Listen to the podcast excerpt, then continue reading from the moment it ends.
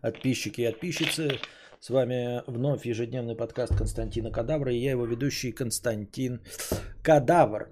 Итак, первая новость на сегодня. YouTube отменяет дизлайки. Говорят, что с сегодняшнего дня он больше не будет показывать дизлайки. Я не знаю, правда это или нет.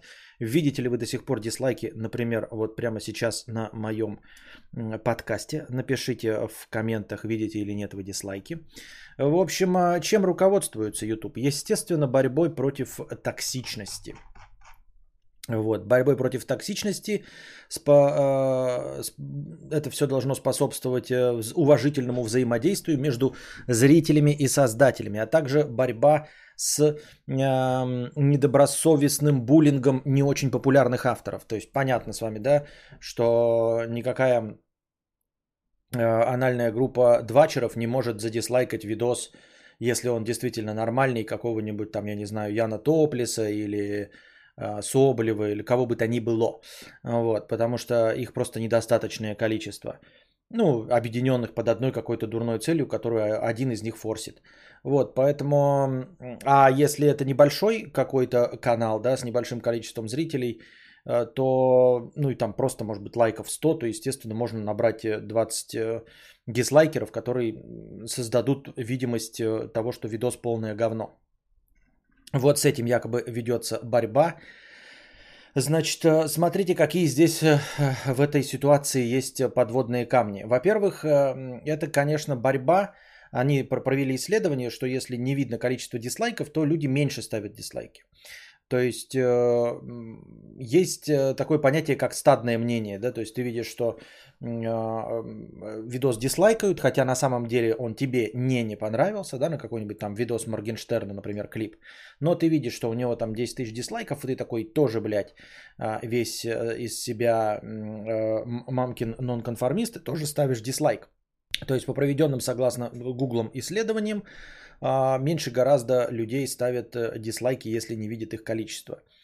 А, с другой стороны, это не как бы, как вам сказать, это влияет вот на, на малых каналах, да, как я сказал, это влияет на отклик, то есть э, люди не видят количество дизлайков э, и не могут никак повлиять на последующий зрительский интерес, потому что ты не видишь количество дизлайков и не можешь заранее ставить плохую оценку.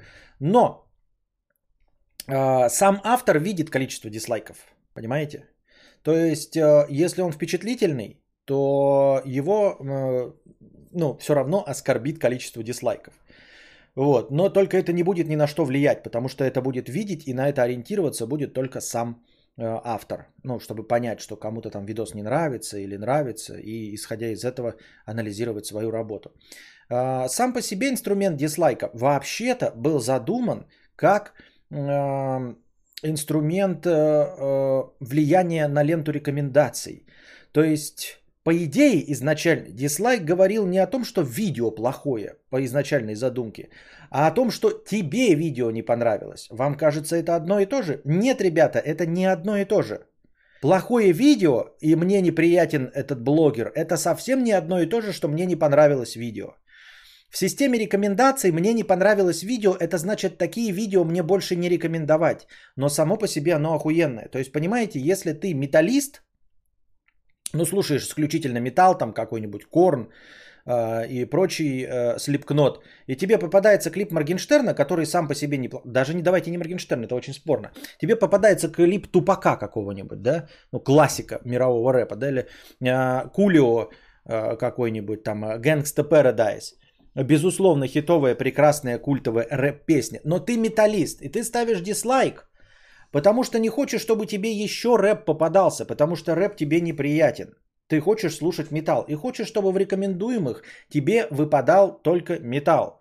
И поэтому и для этого ты ставишь дизлайк, обозначающий, что тебе не понравилось. Тебе не понравилось. Тебе, именно тебе не понравилось. А не то, что клип плохой. Понимаете? И таким образом а, тебе в последующей выдаче никогда не будет выпадать Кулио, ни Gangsta Paradise, ни прочие черные афроамериканские э, товарищи, поющие свою национальную музыку. Потому что ты металлист. Но этот инструмент стали использовать как инструмент влияния на последующих зрителей. То есть ты дизлайкаешь, показываешь, что видео говно, объективно, хотя ничего объективного быть не может. Или тебе лично неприятен какой-нибудь там Николай Соболев, и ты его задизлайкиваешь. И это все видят, и остальные тоже стадным инстинктом начинают всем этим заниматься. Вот, поэтому этот инструмент потерял свое изначальное значение, потому что остались дополнительными кнопками не рекомендовать. То есть я понимаю, что это дольше, но я думаю, не думаю вообще на самом деле. Можно, если бы нужна была такая функция, вместо дизлайка добавить кнопку не рекомендовать похожее. Чтобы человек понимал, что это не дизлайк, он ставит, а просто не хочет, чтобы такой видос ему попадался, что его дизлайк ни на что не повлияет, что эта кнопка на самом деле не рекомендовать похожее. Дело в том, что она есть. Понимаете? Она сейчас есть, ты можешь правой кнопкой или там на три точки на видео нажать и написать «не рекомендовать». И тебя просто спросит, с этого канала не рекомендовать или не рекомендовать похожее, или ты это уже видел. Вот, то есть э, дизлайк нужно заменить на изначальную задумку, не рекомендовать похожее. Но что значит нужно? Мне пофиг, вы можете задизлайкивать, и их может быть видно, мне абсолютно по барабу. Так вот, э, что мы теряем, лишившись дизлайков? Мы теряем информационную составляющую э, полезных видео. Но якобы полезных видео, в которых содержится инструкция, а, хуюкция или еще какие-нибудь действительно применимые знания. Я приведу пример. Вот я сейчас написал э, и наклеивал себе стекляшку на iPhone. Э, инструкция была недостаточно обширна, оригинальная, ну и написано еще и на птичьем английском языке. И я написал «Басиус, стекло, наклеить». И мне вышло некоторое количество видосов а, с разным количеством просмотров, но эти разное количество просмотров ни о чем не говорят. Я захожу в видос и смотрю на количество дизлайков в сравнении с количеством лайков. То есть, если вы смотрите э, инструкцию, как поменять батарейки, как поменять, там, я не знаю, кран в ванной, то, если вы до этого так не делали, то могли бы ориентироваться, скорее всего, вы все это применяли. Когда ты смотришь, что если там написано полторы тысячи лайков, и 20 дизлайков, то 20 дизлайков это просто какие-то больные люди, да, по какой-то причине поставили. Очевидно, что эта инструкция полезна. Если ты открываешь инструкцию по наклейке стекла на телефон, и у нее, значит, 25 лайков и 10 дизлайков, то эта инструкция полное говно. Это полнейшее говно инструкция. Это значит, что человек, который ее записал, ну, он дегенерат, и инструкция неправильная, и ты можешь что-то испортить. Вот. Таким образом, мы все этим пользовались. Но теперь ты открываешь там, как заменить масло э, в двигателе своего мотокультиватора, и больше не видишь количество дизлайков. Ты не знаешь, насколько дегенерат это снял. Вы можете сказать. Но есть же комментарии. Некоторые люди по комментариям ориентируются. Но, во-первых, на комментариях, по комментариям ориентироваться это дольше гораздо. Да? Во-вторых, комментарии расположены, там тоже какое-то ебаное э, правило, и человек, написавший негативный комментарий, может быть далеко внизу, и ты просто не увидишь этот негативный комментарий. Во-вторых, не забываем, и в самых главных, это комментарии можно удалять, и человека комментирующего банить. То есть теперь ты видишь только, по идее, у анально огороженного такого, как Константин Кадавр, видишь только положительные комментарии, потому что отрицательные он удалил, а авторов их забанил, и не видишь количество дизлайков. И думаешь, это отличная инструкция по замене розетки. В ней все хорошо, а в ней написано, блядь, откручивайте розетку, соединяйте провода. И не написано выключить электричество. Ты, блядь, смотришь эту инструкцию, и тебя уебывает электричеством нахуй. Потому что ты не видел количество дизлайков. Потому что ты не видел отрицательные комментарии, где было написано «Ребята, сука, не повторяйте эту хуйню, это же полный пиздец! Автор дегенерат, конченый, блядь, просто мразь, блядь, вредитель ебаный, его судить надо!» Но ты этого ничего не увидишь, потому что такие комментарии он забанил, а количество дизлайков тебе недоступно. И а, естественно, могут быть такие варианты, а, как это и бывало в интернете, при отмене дизлайков и все. Появляется комментарий для дизлайков, так же как комментарий для лайков. Ну вот такой вот дресня на пикабу была. Комментарий для дизлайков, комментарий для лайков. Вот также и здесь а, будут появляться вот этот комментарий для дизлайков. И если вам не понравилось это видео, ставьте лайк. И будет, значит, вверху любого видео висеть комментарий для дизлайков. А, в котором, который будет залайкан. То есть лайк это значит, что ты лайкаешь этот комментарий дизлайка, который будет выше всего поднято. Но а, это возвращает нас к решению, тому же самому решению, которыми пользуются авторы в борьбе с плохими комментариями. Этот комментарий просто удаляется и все. Он просто удаляется. И комментариев с дизлайками не будет. С сбором лайков под дизлайком, понимаете? Этого тоже не будет. Вот и все. И ничего вы с этим поделать не сможете. Если за этим будет э, какое-то слежение происходить. Поэтому вот мы решимся, лишимся инструкций. И Э, не будем понимать, что какая инструкция хорошая, какая плохая, но это помимо просто развлекательных видео, в которых мы тоже до какого-то момента не будем понимать, что видео говно, потому что не видим количество дизлайков. Но кто-то считает по теории заговора, что YouTube это все делает с одной исключительной целью. А, точнее, для того, чтобы скрыть дизлайки под своими видео. Потому что самый задислайканный видос за всю историю YouTube это ютубовский видос по э, Rewind, который они на Новый год делают собирая блогеров. И вот видос за то ли 2018, то ли 2019 год, самый задислайканный, э, э, с итогами 2018 года, самый задислайканный на ютубе. Но я не думаю, что они стали бы бороться. Кому какая печаль, да, там что какие-то, ну, может быть, конечно, но в целом им, наверное, все равно на дизлайки под их видосом, потому что это не, не чье-то не чье-то конкретное творчество, кого бы это могло обидеть. Я так думаю, мне так кажется. Вот. Есть два видео, одно 80 минут, другое 5 минут. И какой из них информативнее? На комменты придется ориентироваться как вариант. Так я говорю, комменты же можно удалять. Комменты-то можно удалять. Авторов банить, и дизлайков не видно. Все, ты больше теперь не знаешь э, э, стоимость этого видоса. Пока на месте, у меня есть, да? Поставил дизлайк, все работает. Ну и вот. В смысле, теперь на клипе Гуфа и Тимати будут только лайки? Только лайки, они... Да, только они их будут видеть. Вот, такие вот дела. Я так думаю, мне так кажется. Так.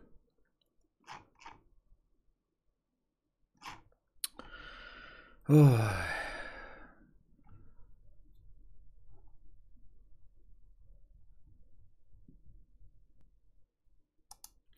Следующая новость.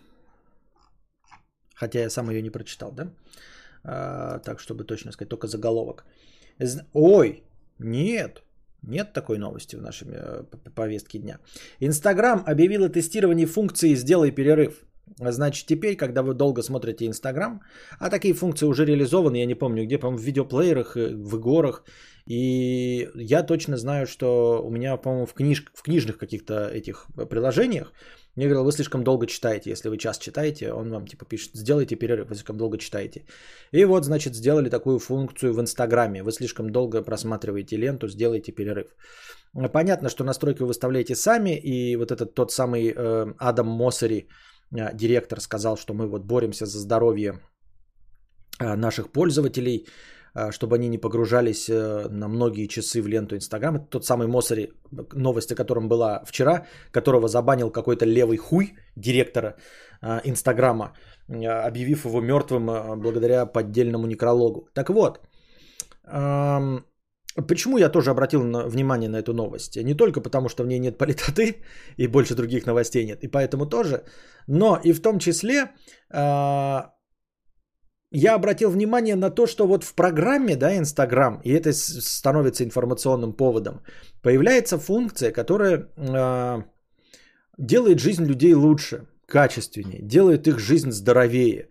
То есть тебе приходит какое-то э, оповещение, пока ты долго смотришь, и говорит, не, не, не натруждайте свои глазки, пожалуйста, сделайте перерыв. И одновременно почему-то нет такого такой функции ни на одном рабочем месте. Замечали ли вы такое?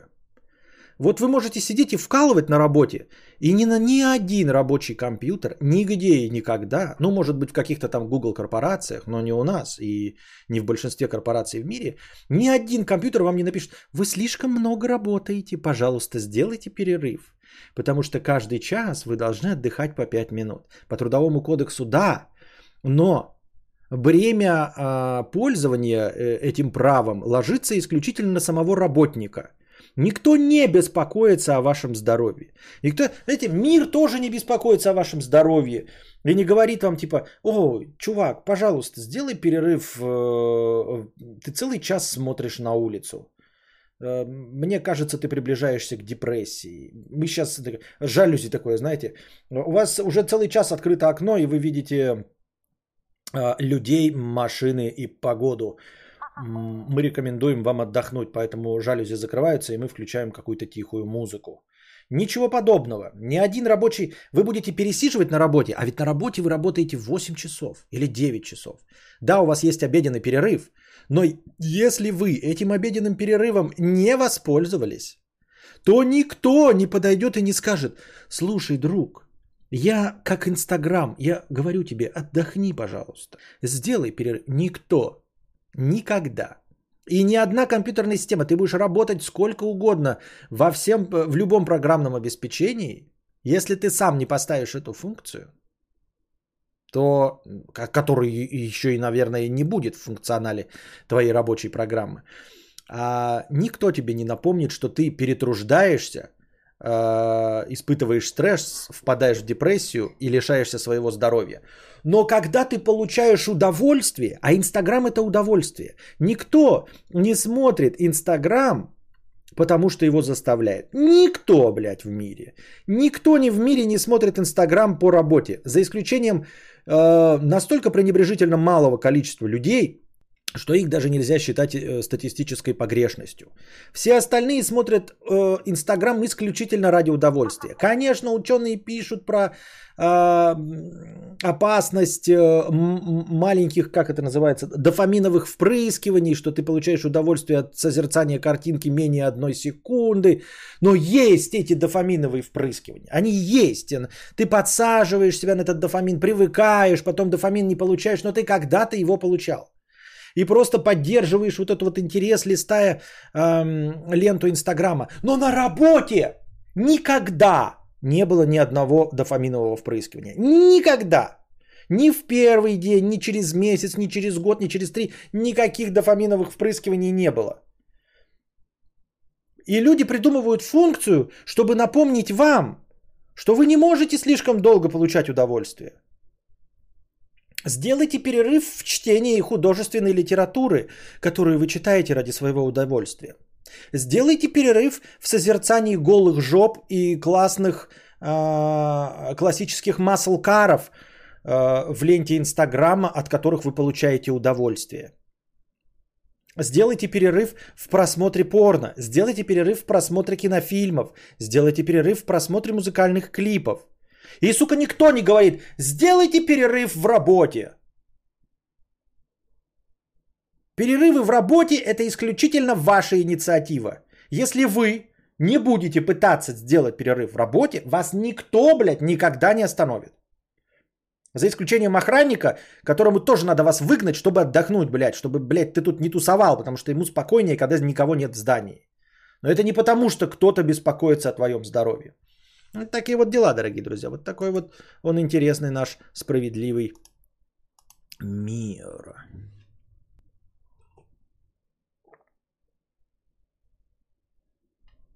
У нас на работе анальный программист.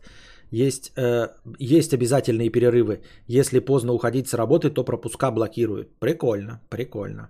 Это где ты, ты работаешь, это анальный программист? Чувство вины должно возникать только за отдых. Да. Это, походу, ты, Ульяна, пишешь, да, вот эти все э, научные работы. Ты участвуешь, да, в написании. И это ты пишешь мотивационную часть. Вопиющая просто наглейшая правда. Просто бьет по глазам адреналин. Потому что чувства вины должны возникать только за отдых.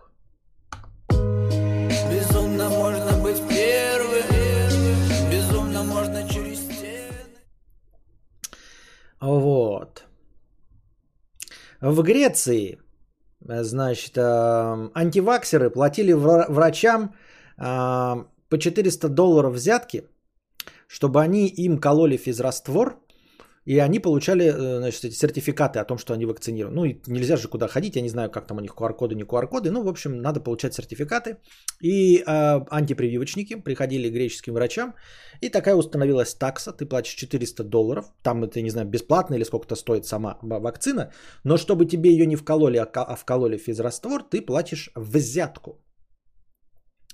А, ну, какая-то часть, наверное, все-таки кололи физраствор, но очень быстро врачи пришли к, ну, к логичному выводу, что человек, когда ему вкалывают, он, сука, нихуя не понимает, физраствор ему вкалывают или вакцину. Зато если а, тебя поймают на а, вкалывании физраствора, каким-то образом заснимут или еще что-то в этом роде, то ты получишь неиллюзорных значит, а, юридических пиздюлей. И поэтому врачи в Греции брали деньги по 400 долларов, а кололи настоящую вакцину. Поэтому так получилось, что образовалась какая-то огромная, ну, довольно большая, чуть меньше 100 тысяч прослойка людей, которые уверены, что они платили взятку, чтобы им кололи физраствор, а не вакцину, но при этом они, часть из них, довольно большая, получала настоящую вакцину.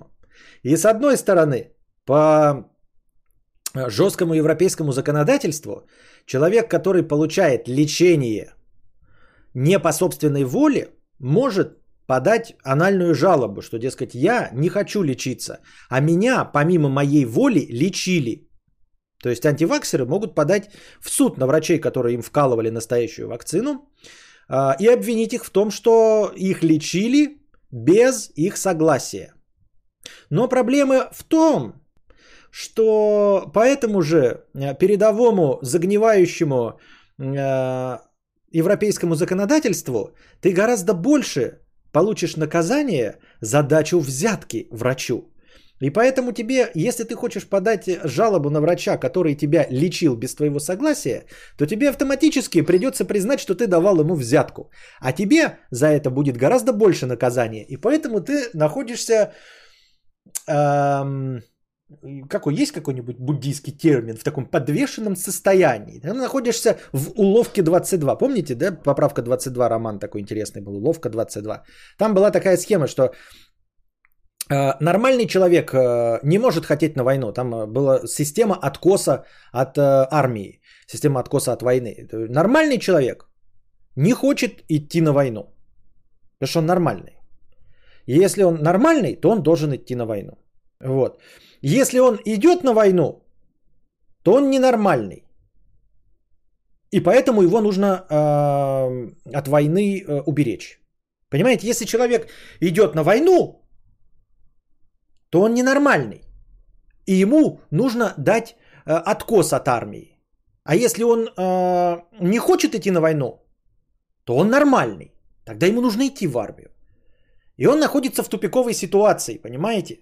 И вот так же точности здесь. Ты находишься в тупиковой, тупиковой ситуации. Ты а, антипрививочник, такой, блядь, я дал взятку, меня в европейской стране лечили против моего согласия, не, не, не получив моего согласия. Но если я это признаю, то я автоматически до этого признаю, что давал взятку. А это еще хуже. А-та-та, что же делать? Что? Похлопаем греческим врачам. Я просто похлопаю.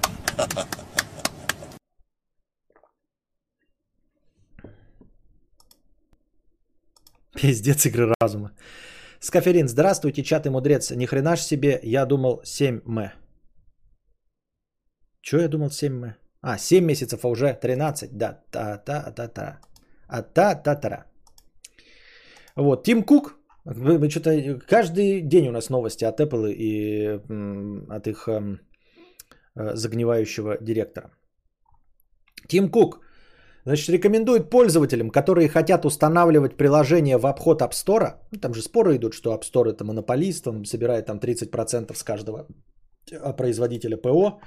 И если вы хотите э, пользоваться приложениями, устанавливая их в обход App Store, то, блядь, переходите на Android. Мы за безопасность и конфиденциальность, за которую мы отвечаем, когда допускаем приложение в наш App Store. Если вам что-то не нравится, чемодан, вокзал, Android, сказал Тим Кук. Гендиректор Apple на онлайн-саммите Deadbook заявил, если это так важно для вас, вам следует приобрести телефон на Android – с нашей точки зрения, разрешить приложение в обход App Store – это то же самое, что убеждать покупателей автомобилей не ставить в машину подушки и ремни безопасности. Это слишком рискованно. iPhone не был бы айфоном, если бы не обеспечивал максимальную безопасность и конфиденциальность. Вот и все. Вот такие дела. Вот такой вот смешной Тим Кук. Который считает, что айфоны безопасны и сравнивает а, айфоны безопасности с ремнями безопасности и подушками безопасности. Какой смешной старый гей, похожий на бабку. Как я вчера вставлял его фотографию, а, начинаешь искать Тим Кук, и вот если бы не мужская рубашка, да и даже в мужской рубашке он похож просто на престарелую лесбиянку. А если бы вот просто отрезаешь когда голову, то просто коротко стриженная старая бабка. Ну это, понимаете, это же дело не в том, что он там член э, клуба любителей пощекотать очко. А, ну, то есть он мог бы как благородный гамадрил выглядеть вполне себе мужественно. Почему он выглядит как женщина, это никак не определяется его педрильностью, я правильно понимаю? Но вы реально, вот напишите Тим Кук в Google картинки, откройте картинки и посмотрите на его лицо. Это бабка. Ну, это бабка. Но он даже... Э, э, вот вчера мы смотрели э, М, Джуди Денч. Даже она в какой-то мере мужественнее, чем Тим Кук. Вот когда смеется, еще ничего. А вот когда серьезное лицо, ну вот бабка. И все, бабка и бабка. Причем издалека ничего. Вот когда крупное открываешь, крупно открываешь портрет, вот бабка. Угу. Причем видно такая ну, старая, вот коротко стриженная белобрысая лесбиянка. Это не, как вы говорите, там, знаете, лукизм или что-то подобное. Я же не говорю, что она страшная лесбиянка. Да, или не бабельная лесбиянка. Может быть, вполне себе. Но я имею в виду, как я вижу это. Точно ли наказание за взятку больше, чем за медвмешательство без согласия? Нет, Андрей. Возможно, возможно, что я пиздобол. Потому что э, э, я турист из э, Пиздобольсбурга. Я же тут для развлечений сижу. Я же тут для красного словца, чтобы новость поинтереснее звучала. Вполне возможно, я могу ошибаться. И, в принципе, я мог бы это проверить. Если бы я был средством массовой информации. Но я, все, что рассказываю, ребята, это случайный набор слов. Если вы находите в нем какой-то смысл, в том наборе звуков, которые я произношу, и если вам кажется, что звуки, которые я издаю своим ртом, похожи на звучание какой-то речи на каком-то определенном языке, то это ваши личные галлюцинации. На самом деле я сижу, машу руками и просто издаю булькающие звуки ртом. Кому-то из вас может показаться, что эти булькающие звуки ртом иногда случайным образом складываются в последовательность звуков, совпадающих со звучанием слов на русском языке, которые э, в свою очередь имеют какой-то смысл. Но я вам спешу пробулькать, что это не так, что я просто издаю какие-то звуки. Чпок. И готово. Такой вот дисклеймер. Я здесь для развлечения. Клоун юмора. Стендап шутки. Театр драмы имени комедии. Но в любом случае, даже если наказание за взятку меньше, чем наказание, наверное, за медобслуживание без согласия, в любом случае мало кто из антиваксеров настолько, антипрививочников, настолько принципиален, чтобы понести хоть какое-то наказание, понимаешь? Ну, то есть это надо специально задаваться вот целью наказать врачей. Ну, это то есть надо по-честному, до глубины своей души верить, что они нанесли тебе вред, чтобы их за это наказать. Я глубоко убежден, что а, большинство антиваксеров это просто какая-то модная тенденция. И вполне возможно, например, да, представим себе, что врача за это уволят и оштрафуют, например, на 5000 долларов. Например. А задачу взятки тебя оштрафуют на 2500 долларов. Так вот, я уверен, что вот эти антивакцинавщики, как про антипрививочники, вот, они не настолько принципиальные люди, чтобы потерять 2500 долларов, лишь бы наказать человека на 5000 долларов, который на самом деле не нанес им вреда. То есть нужно быть по-настоящему умственно отсталым, а не просто поддаваться э, интересной теории заговора. Просто вот такое количество антиваксеров, я почти уверен в этом, существует.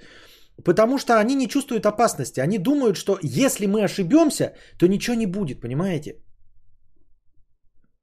Это так же, как от ожидания от того, что ты вот не включишь поворотник. А что будет? Ну ничего не будет-то на самом-то деле, понимаете?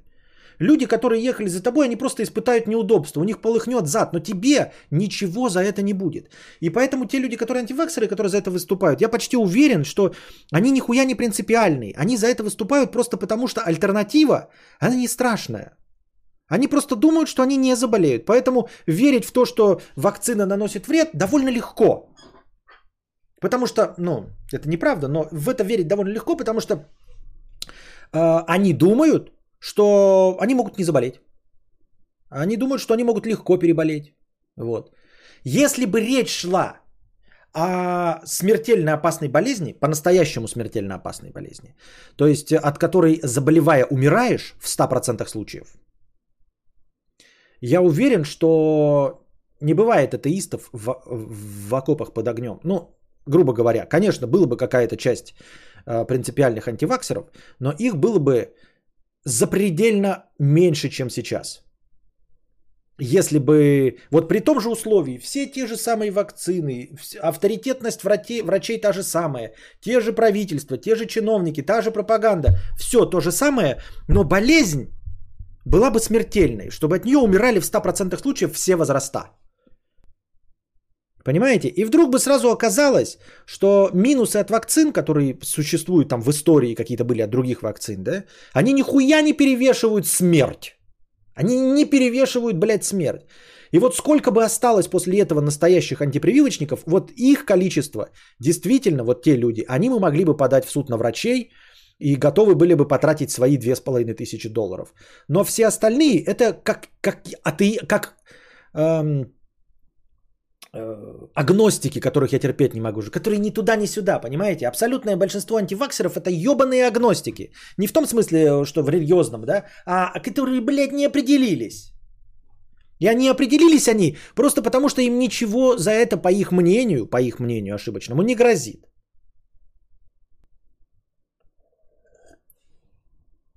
Я так думаю, мне так кажется. А... Вот. На этом мы заканчиваем сегодняшний информационный блок. Если вам понравился, он сегодня был небольшой, но ничего. Не всегда у нас большие информационные блоки, иногда информационные блоки поменьше. Вот, сегодня такой вот информационный блок, сжатый, но э, новостей необходимое количество мы обсудили. Надеюсь, вам понравилось. Пожалуйста, ставьте лайки, э, подписывайтесь. А, прожимайте колокольчики. Напоминаю вам, что ваша активность повышает мою выдачу а, в рекомендуемом YouTube. Придут новые зрители, будут вместо вас донатить, и стримы будут идти дольше. И вы будете получать удовольствие за меньшее количество донатов от конкретно вас. Не забывайте становиться спонсорами. А мы сейчас переходим к ответам на вопросы. Информационный блок закончен. Мы даже не будем делать перерыв, потому что информационный блок сегодня был небольшой. Что? Надо бы сначала поменять, конечно, надпись до кино. До кино осталось.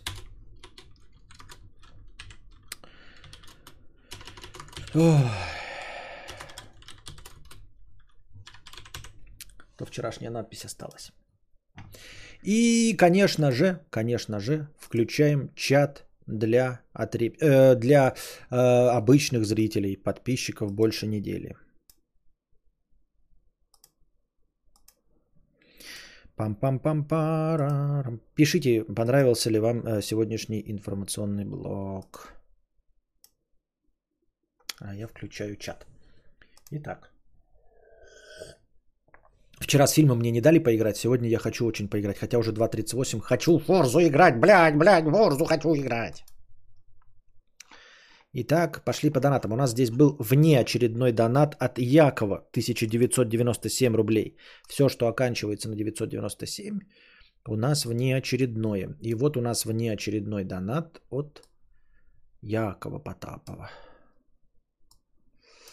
Так.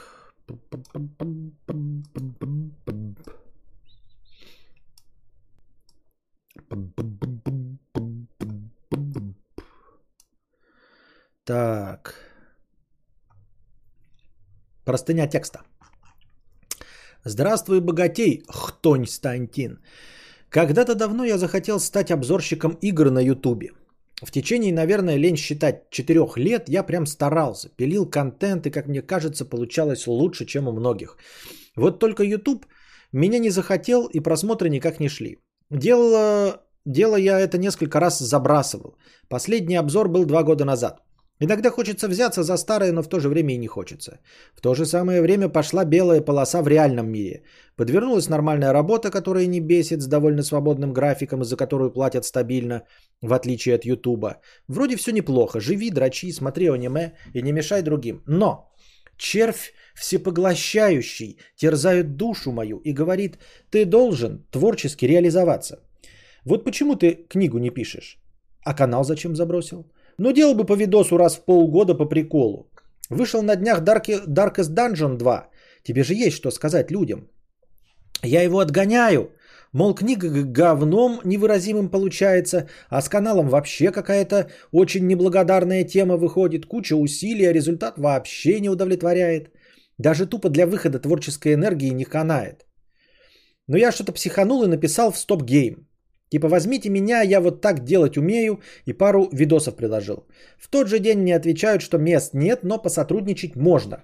Придумываешь оригинальную тему, снимаешь на нее первые три минуты, показываешь нам, дальше посмотрим. Тему вместе выбрали. На самом деле не вместе, я пытался что-то выдавить, а мне отвечали покатит хоть как-то или не покатит вообще. Ладно, думаю, можно пару дней позаниматься своими делами, изредка задумываясь об этом заманчивом предложении. Вот только в таком формате незаметно прошло уже две недели, и я до сих пор не знаю, стоит ли мне вообще начинать. Возможно, третьего вариант, возможно, три варианта развития событий.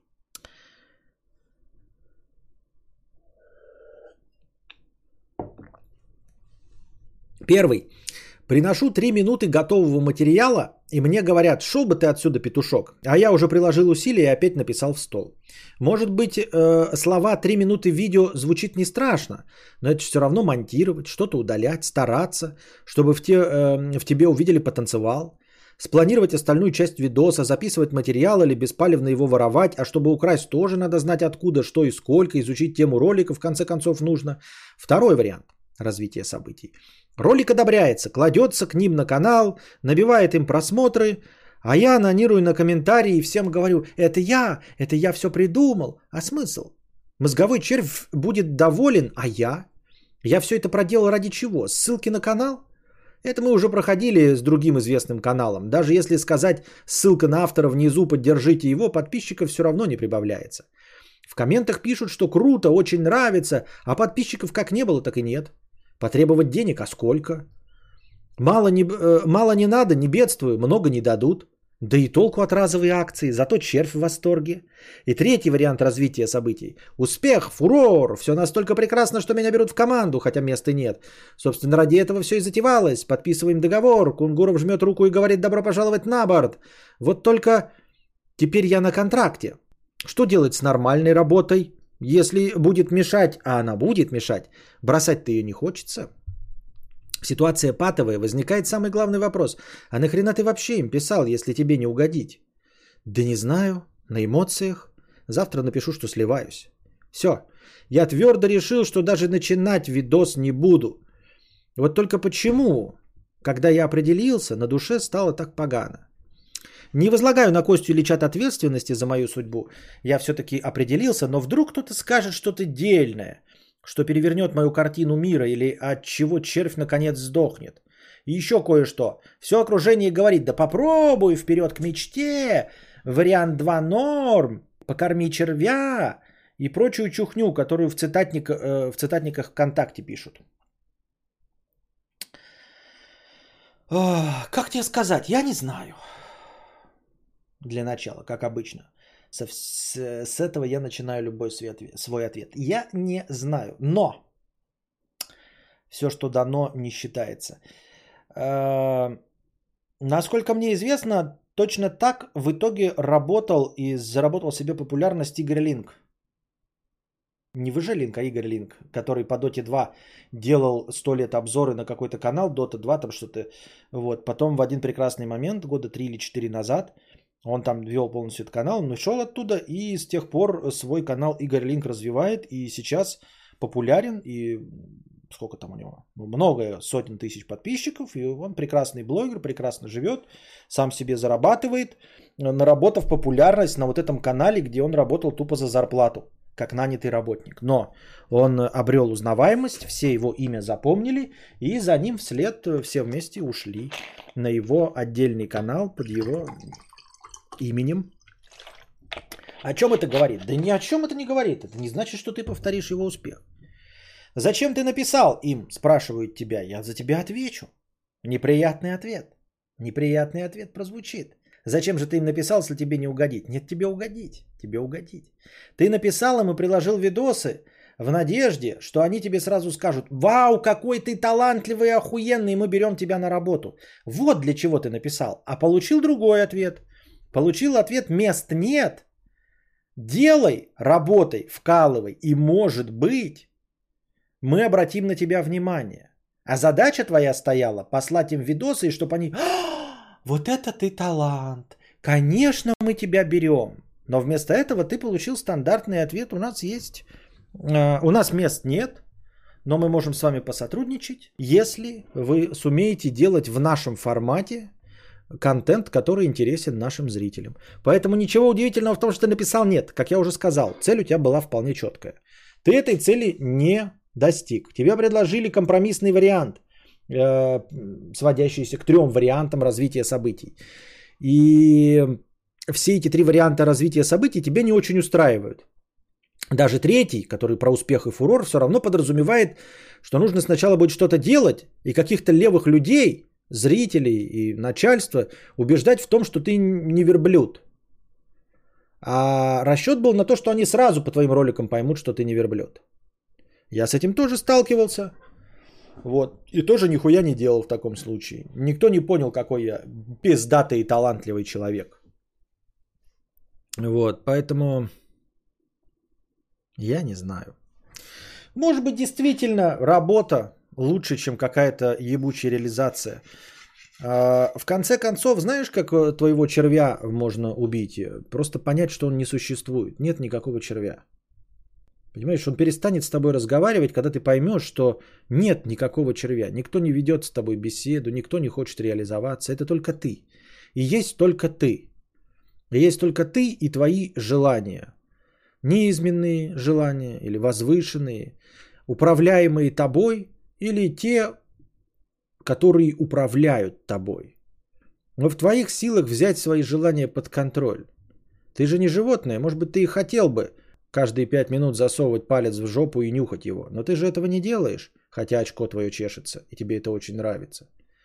Ты некоторые берешь, берешь свои желания под контроль. Возьми желание свое под контроль, э, вот это вот по части реализации какой-то творческой э, своей жилки. И все. Так же, как ты не мочишься на людях, не какаешь на площади, не рыгаешь, в точности так же э, перестань хотеть какие-то вещи. Возможно. Просто перестань хотеть. Но это, конечно, э, советы говна, потому что сам-то я этому не научился. Потому что вне зависимости от того, э, насколько нереалистично мне получить, получить Dodge Challenger, я все равно его желаю всей душой насколько бы я объективно не понимал, что писатель из меня не получится, что я, скорее всего, говно полное, как писатель, а, я все равно заигрываю с вами и говорю вам, что я напишу книгу, и даже если я напишу, она будет говно, и я это понимаю. Вот, но тем не менее, обманываться рад. И ничего с этим я поделать не могу или не хочу. Или не хочу. Не могу или не хочу? Я не уверен.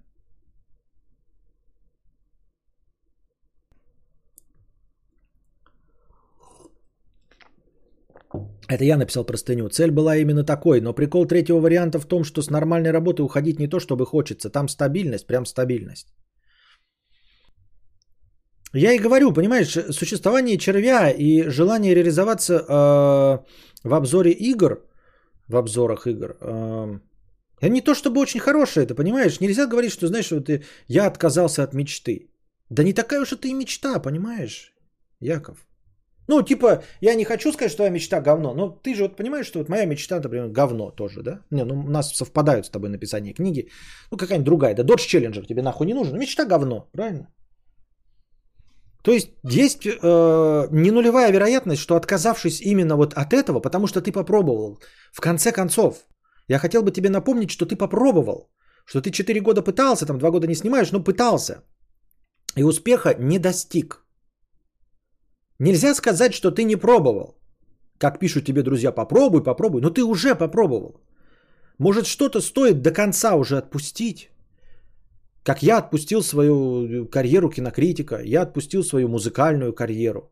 Поняв, что я в этом не добьюсь ничего, я отпустил. А я отпустил свою карьеру видеоблогера. Тоже отпустил, потому что я понял, что я в этом ничего не добьюсь. Я отпустил. Я бы мог тратить время но вот сколько у меня есть сейчас стримерское, может мне не нравится, я ною, но я бы гораздо большего лишался в стримерстве, если продолжал заниматься блогингом. Мне так кажется. Ну или, по крайней мере, музыкой, да?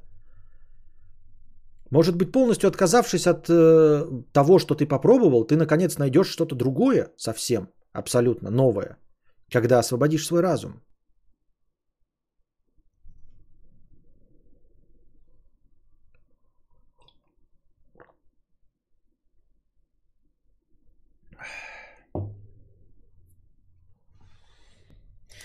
Пам пам пам парарам пам пам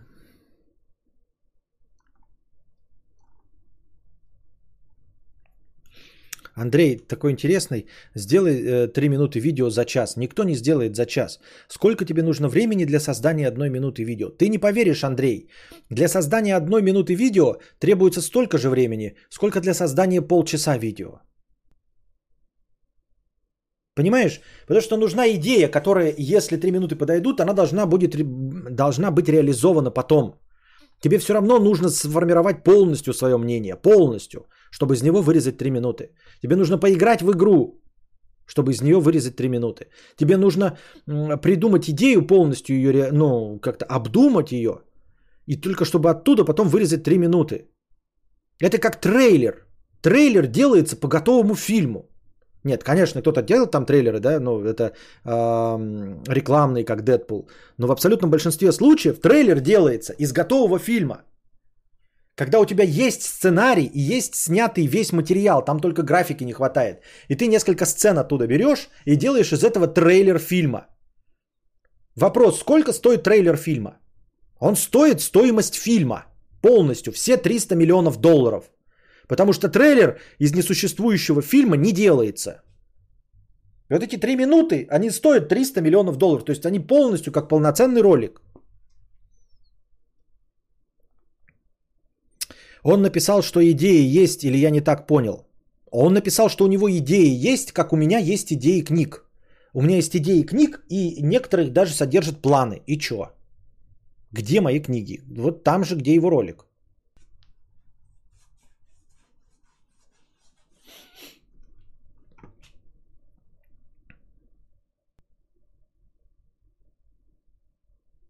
Короче, треть ребенка не родить за три месяца или как-то там было. Да, что это такое? Впервые слышу такую фразу. Откуда я взял? Да, треть ребенка за три месяца не родить.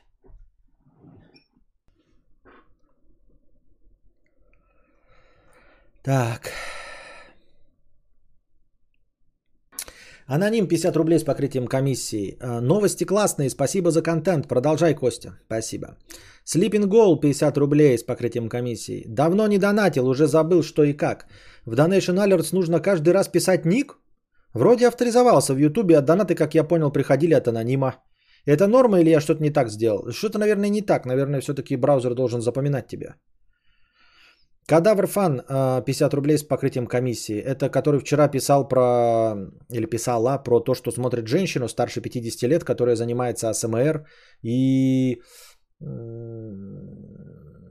макияжем и говорит, что не следит за трендами. А я сказал, что нельзя не следить за трендами, э, занимаясь 50 лет АСМРом. Ах, ах, ах, ах, ну следит она, следит за трендами в своей сфере. Я ж так и сказала. Так и я так и сказал, что я тоже в своей сфере слежу, слежу за трендами. И мне, и я вынужден следить за трендами в своей сфере. Просто у меня сфера широкая, все. Я и про игры говорю, и про кино, и про музыку, и хуюзыку, и все что угодно.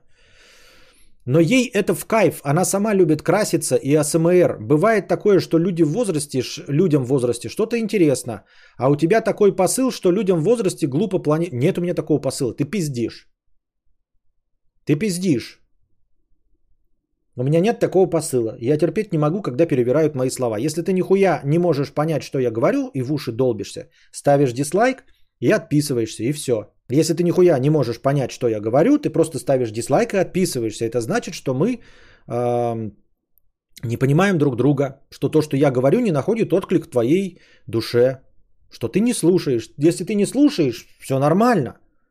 Слушай кого-нибудь другого, того, кого ты слушаешь. Ты пиздишь, потому что вот ты говоришь, что мой посыл, что людям в возрасте глупо планировать, э, заводить. Ничего подобного. Я говорил, что э, людям глупо планировать заводить блог в будущем по той причине, что они не станут популярными блогерами, ибо они и сейчас не могут стать популярными блогерами. Они и сейчас не могут стать, и потом не станут, потому что они сейчас неинтересные. И потому что им сейчас самим неинтересно быть блогерами. И потом им не будет интересно быть блогерами. Вот о чем я говорил. А мой посыл про то, что э, э, пожилым людям э, неинтересны тренды, я не говорил, что им не должны быть интересны. Я говорил, что я этого не понимаю. Я говорил, что я стремительно движусь к старости, и я чувствую, как во мне этот интерес пропадает. И сколько мне стоит усилий этот интерес в себе удерживать. И я задавался исключительно вопросом вчера весь стрим, ну, который именно на эту тему шел. Только вопросом задавался, как они умудряются к своему возрасту протянуть этот интерес. Потому что я к своим 40 годам потерял интерес полностью к слежению за трендами. И если бы не было необходимости работать, и у меня был бы какой-то безусловный доход, то я бы перестал присутствовать в интернете в любом виде. Ну, не в любом, конечно, я бы э, покупал лицензионные Blu-ray диски, э, покупал бы книжки и все. Ну и смотрел ТикТок. Ну, в общем, я был бы просто созерцателем, то есть даже не комментатором. И уж тем более не имел бы аккаунта в социальных сетях. Но я их и сейчас уже практически не имею. Вот и все.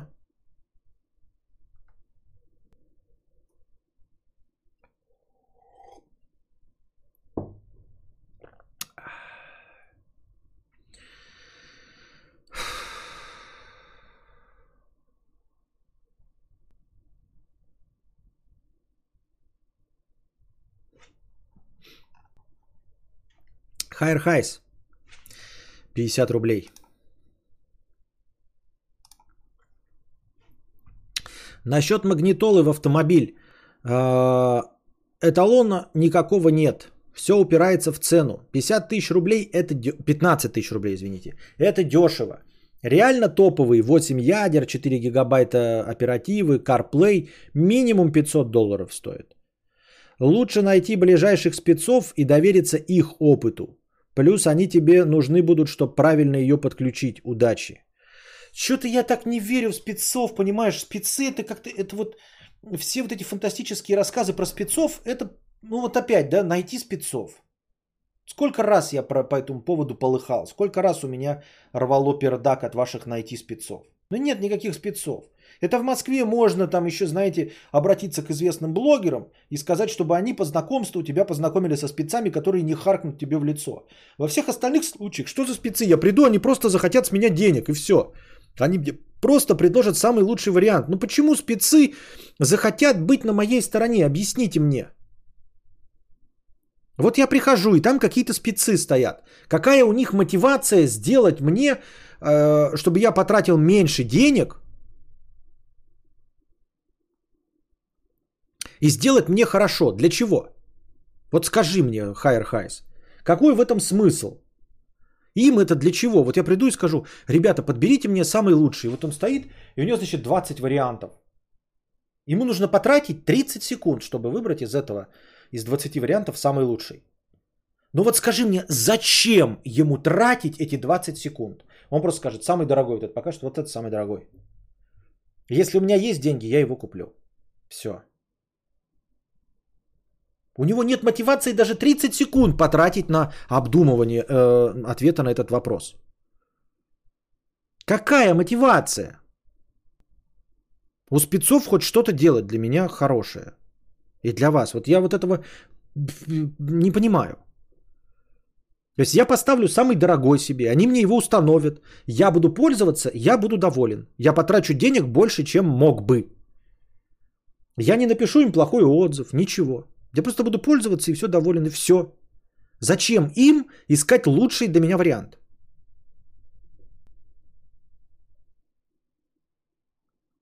В идеальном мире мотивация и репутация.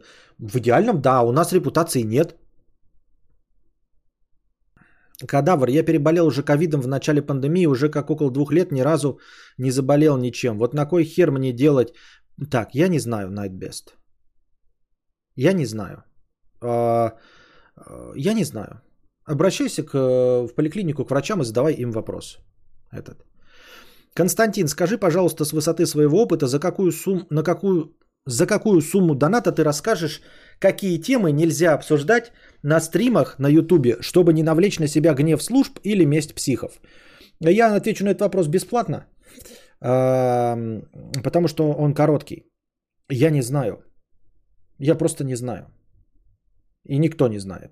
Нет этого списка. И если ты мне задонатишь любые деньги, я не могу тебе дать э, компетентный ответ на этот вопрос. Потому что я понятия не имею список запрещенных тем, э, которые не стоит касаться, чтобы тебя не взяли за жопу спецслужбы. Что касается месть психов, от этого ты не убережешься никогда. Никогда. Ничего. То есть никакие, избегая темы, ты не, точнее как, говоря на любые темы, ограничивая себя сколько угодно, э, накладывая на себя триллиард слоев самоцензуры, ты все равно будешь сталкиваться с психами. Ну, то есть некоторые из них могут еще не приехать, да, то есть твое, твое, э, э, твоя надежда на то, что ты их будешь встречать или редко, или эти психи будут, ну, скажем, не агрессивные, да, без рукоприкладства. А, и все будет зависеть только от твоей популярности. И все. То есть, если ты чем популярнее будешь становиться, тем вероятность встретить психа будет выше. И все. Вне зависимости от того, о чем ты рассказываешь. Конечно, говоря про политоту, у тебя психов будет побольше. В том числе и проплаченных. А, говоря про выращивание роз, у тебя психов будет поменьше, но их никогда не будет нулевое количество. И если какой-нибудь человек, который срет фильмы, может э, иметь, например, набор из, и, ну, будучи популярным, набор из 100 психов, которые его ненавидят, но при этом ни один из них не будет готов э, нанести ему телесные повреждения, то ты можешь, я не знаю, делать э, красивые детские мультфильмы или уроки по рисованию. И у тебя в сравнении с этими 100 психами будет один псих, но, к сожалению, тот, который готов заняться рукоприкладством. И все. С этим ты ничего не поделаешь. Просто ничего не поделаешь. Вот и все. А, с психами ничего нельзя поделать, что бы ты ни говорил. И, бы... и это не мой опыт, это всеобщий опыт. Я э, очень много замечал, читал. Ну, то есть не замечал, то есть то это, это часто упоминается, об этом говорят, но никто не обращает на это внимания насколько люди иногда несут аполитичный, позитивный контент, занимаются просто музыкой, и в их интервью проскакивает, вы просто этого не видите, потому что невооруженным взглядом смотрите, э, как часто люди упоминают о том, что там вот, вот вы так какую смешную историю в ТикТоке, да, ой, я там шла, и меня, значит, преследовал какой-то человек, вы слушаете это как э, смешную, но не понимаете, что этот сталкер шел за ней, э, ну, для, для того, чтобы какой-то вред сделать, а она всего лишь песни поет, например. Между строк читается, что это был хейтер, который к ней пришел. То есть она того уровня популярности, чтобы хейтер за ней пришел. Или какой-нибудь другой рассказывает.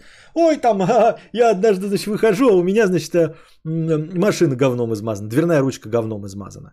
Вы такие, ха-ха, смешная история про автоблогера. А на самом деле, между строк читается, что кто-то пришел, узнал его, узнал его машину и достаточно смел, чтобы измазать ручку говном. Зная, что этот популярный блогер, имея разных друзей, может вполне себе навалять пизды. Но он был достаточно смел, чтобы измазать ручку говном, попасть на какие-нибудь камеры видеонаблюдения э, и будучи опиздюленным. Быть в будущем. Поэтому вот так. Ничего не сделаешь. Мелочь такие, знаете, читал какие-то еще про... э, Всегда такие возникают, знаете, сейчас же популярен формат интервью. И берут интервью какого-нибудь, какой-нибудь тоже вот женщины 50 лет, которая занимается макияжем и АСМР. Вот. И она обязательно тоже где-нибудь в интервью пизданет там типа вот хейтеры что-нибудь. Ну, так что они есть у всех и будут вне зависимости от твоего контента. Этого ты никак не избежишь. Ты можешь варьировать их количество э, в зависимости от темы. То есть чем менее кровожаден ты, тем менее кровожадны, точнее, ну и тем менее, меньшее количество, и тем менее кровожадны твои хейтеры. Чем более ты кровожаден, чем больше ты на изводе и на эмоциях, тем э, эмоциональнее публику ты привлекаешь. Понимаете? Чем вот ты больше конфликтен, тем конфликтнее твои зрители. Как-то так. Но до нуля этого снизить их количество невозможно вообще ни при каком раскладе. Вот. А, Арсений тут э, пишет свои 5 копеек про то, что трейлеры не делаются э, по готовым фильмам. А, Опять эти пятикопеечники, которые вставляют свою мысль, не понимая, о чем я говорил. Вот. Я прочитал комментарий. Вот Арсений говорит, что трейлеры не делаются по готовым фильмам. А я говорил не об этом. Я говорил о том, что у тебя должен быть готовый продукт. То есть э, человек пишет, фильм и наполовину не был готов, а трейлеры крутили. То есть, по мнению Арсения, а, трейлер фильма а, был готов при 40% фильма за 150 миллионов долларов. И он считает, что если фильм снимают, э, ну там съемочная команда 250 человек, если сценарий написан, если контракты все подписаны, э, если есть режиссер, есть уже монтаж, есть уже команда, занимающаяся спецэффектами, то Арсений считает, что э, формулировка при полностью готовом фильме делается трейлер, она несправедлива. Он считает, что... Ну, значит, трейлер можно сделать, действительно, он один мог делать. Нет, Арсений, нихуя не так. Фильм уже практически готов. Весь процесс его сбора налажен. И этот трейлер вместе со стоимостью фильма идет. На него уже потрачено сколько там, 150 миллионов долларов. Если это снято всего 40%, ну потрачено 50 миллионов долларов. Значит, трейлер стоит 50 миллионов долларов. Трейлер не стоил эм, столько, сколько стоит монтаж этого трейлера. Он не стоил 5000 долларов, э, которые наняли монтажеру, который сделал трейлер. Я как-то смотрел какое-то интервью про чувака, который делает трейлеры большим э, голливудским фильмам. И твои 5 копеек, они, блядь, неуместны.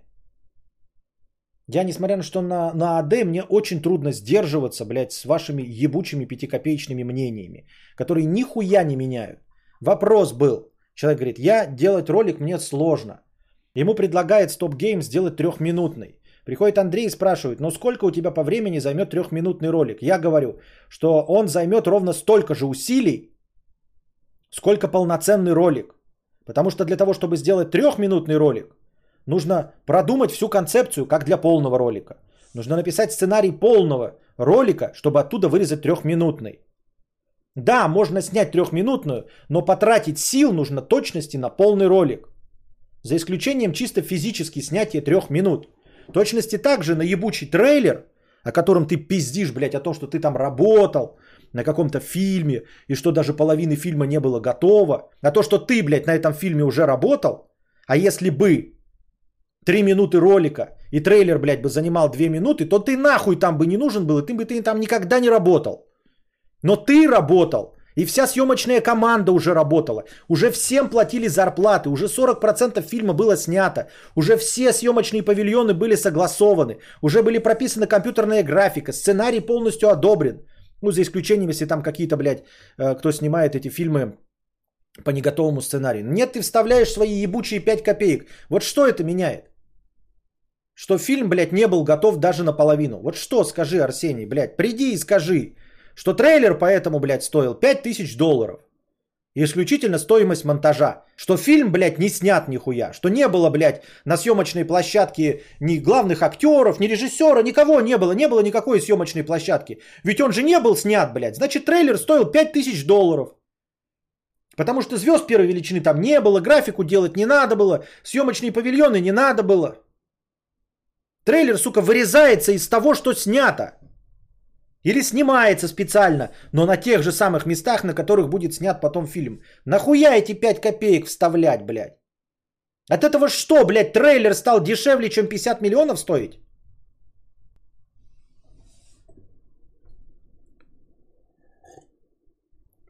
Можно снять низкобюджетную короткометражку, а потом на ее основе снять полноценный фильм, но это скорее исключение. Короткометражка это короткометражка, это не трейлер. Трейлеры, э, снятые до фильма, это Дэдпул, это вот эти трейлеры несуществующие «Мачете убивает», которые сняты для э, тарантиновского фильма. Как он там? Death Proof? Ну, вы поняли, о чем идет речь. Вот там трейлеры сняты без фильмов. Во всех остальных случаях ну, за этим редким исключением каких-то там вот авангардных артхаусов, когда снимается только трейлер, или когда трейлер является, э, как это называется-то? Ну, короче, блядь, вот этой вот сценарной заявкой для кино, как Дэдпул это сделал, как Райан Рейнольдс сделал для Дэдпула, сняв одну сцену. Во всех остальных случаях трейлер делается э, в производственном процессе фильма. То есть фильм уже запущен как минимум запущен. Как минимум вся съемочная команда набрана. Даже если это ебаный тизер, блядь, ебаного э, этого...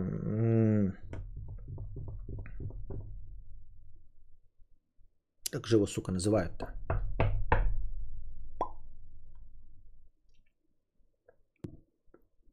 Охотников за привидениями, например. Даже если в нем вот поставлено это, показывает, где, помните, машина только этот Экта-1. Все, сам тизер уже говорит о том, что процесс запущен. А это значит, что сам тизер стоит столько же, сколько фильм. Вот о чем смысл.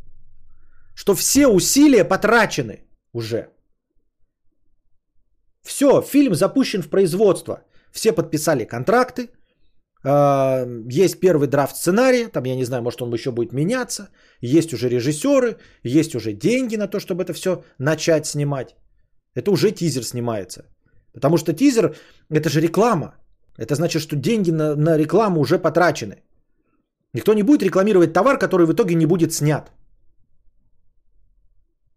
Но специалист, блядь, пятикопеечный, который, блядь, участвовал в съемках фильма, может только пиздануть и убежать, и больше ничего написать не может. Ничего дальше-то не пишешь, Арсений? Я не пойму. Что, я тебя не забанил, нихуя. Ты ничего ответить не можешь. Я думал проигнорировать. Надо было, блядь, проигнорировать, потому что нихуя человек не отвечает не участвует в дискуссии. Нахуй ты писал тогда свое мнение, если ты не готов э, ничего больше сказать и добавить? Ну зачем, блядь, писать свое ебучее пятикопеечное мнение? Все, он не отвечает, понимаете? Ему поебать вообще на все это. Поэтому ваши пятикопеечные мнения на будущее в очко себе засуньте. Я вас не буду банить, я вас буду просто удалять, эти пятикопеечные мнения. И буду специально их игнорировать. Я вот подумал, блядь, проигнорировать это пятикопеечное мнение. Но потом думаю, ну мало ли, блядь, он сейчас мне что-нибудь скажет. А он нихуя не скажет, я говорю в пустоту. Я зачитал пятикопеечное мнение, которое выводит меня из себя. Я уделил этому внимание, потратил на это свой моральный, психический ресурс, а ему насрано. Нет, вот он, вернулся. Нет, трейлер вырезается не из того, что снято. А из чего? А из чего вырезается трейлер? Хорошо, не из того, что снято. Не буду с этим спорить. Он снимается заново, э, трейлер. Пускай снимается заново. Его кто снимает? Зачастую кадры из трейлера не входят в сам фильм. Сколько давай таких фильмов? Давай, перечисляй, сколько фильмов. Я вот знаю, э, один кадр, блядь, из этого Хэнкока не входит. Что значит зачастую? Зачастую это в большинстве случаев? Или ты пиздишь? Или это меньше, чем в половине случаев? Или ты пиздишь? Положим, не пиздишь. Хорошо, окей. В 100% случаев в трейлеры входят кадры, которые э, не приходят, ну, не являются, в, не попадают в окончательный монтаж. Они сняты, блядь, другой съемочной командой за 5000 рублей, за 5000 долларов. Что ты по этому поводу можешь сказать? Я отвечал на вопрос. Сколько занимает по времени трехминутное, э, минутное видео в сравнении с полноценным. Я сказал, что трейлер фильма делается и стоит столько же, сколько фильм сам. Если трейлер, как ты говоришь, из вырезается не из того, что снято, как ты там пишешь, зачастую, да, то его снимают какие-то другие люди за 5000 долларов, или все-таки, блядь, он по стоимости с фильмом идет? Там какая-то другая команда работает, которая готова уложиться за 5000 долларов? Или что? Сколько вообще таких примеров, когда кадры э, в трейлере не вошли в окончательный монтаж? Они не вошли в окончательный монтаж, но они сняты были. То, что не вошло в Хэнкока, когда вот он идет и тянет за цепь. Там, блядь, спецэффекты. Там куча людей на этой цепи. И сам Уилл Смит снят. Ему заплачены деньги Уиллу Смиту.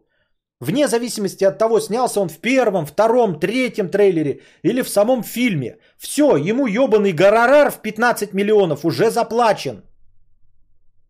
Не бывает такого, чтобы Уилл Смит получил свои 15 миллионов, показали трейлер с ним, а потом в фильме его не было.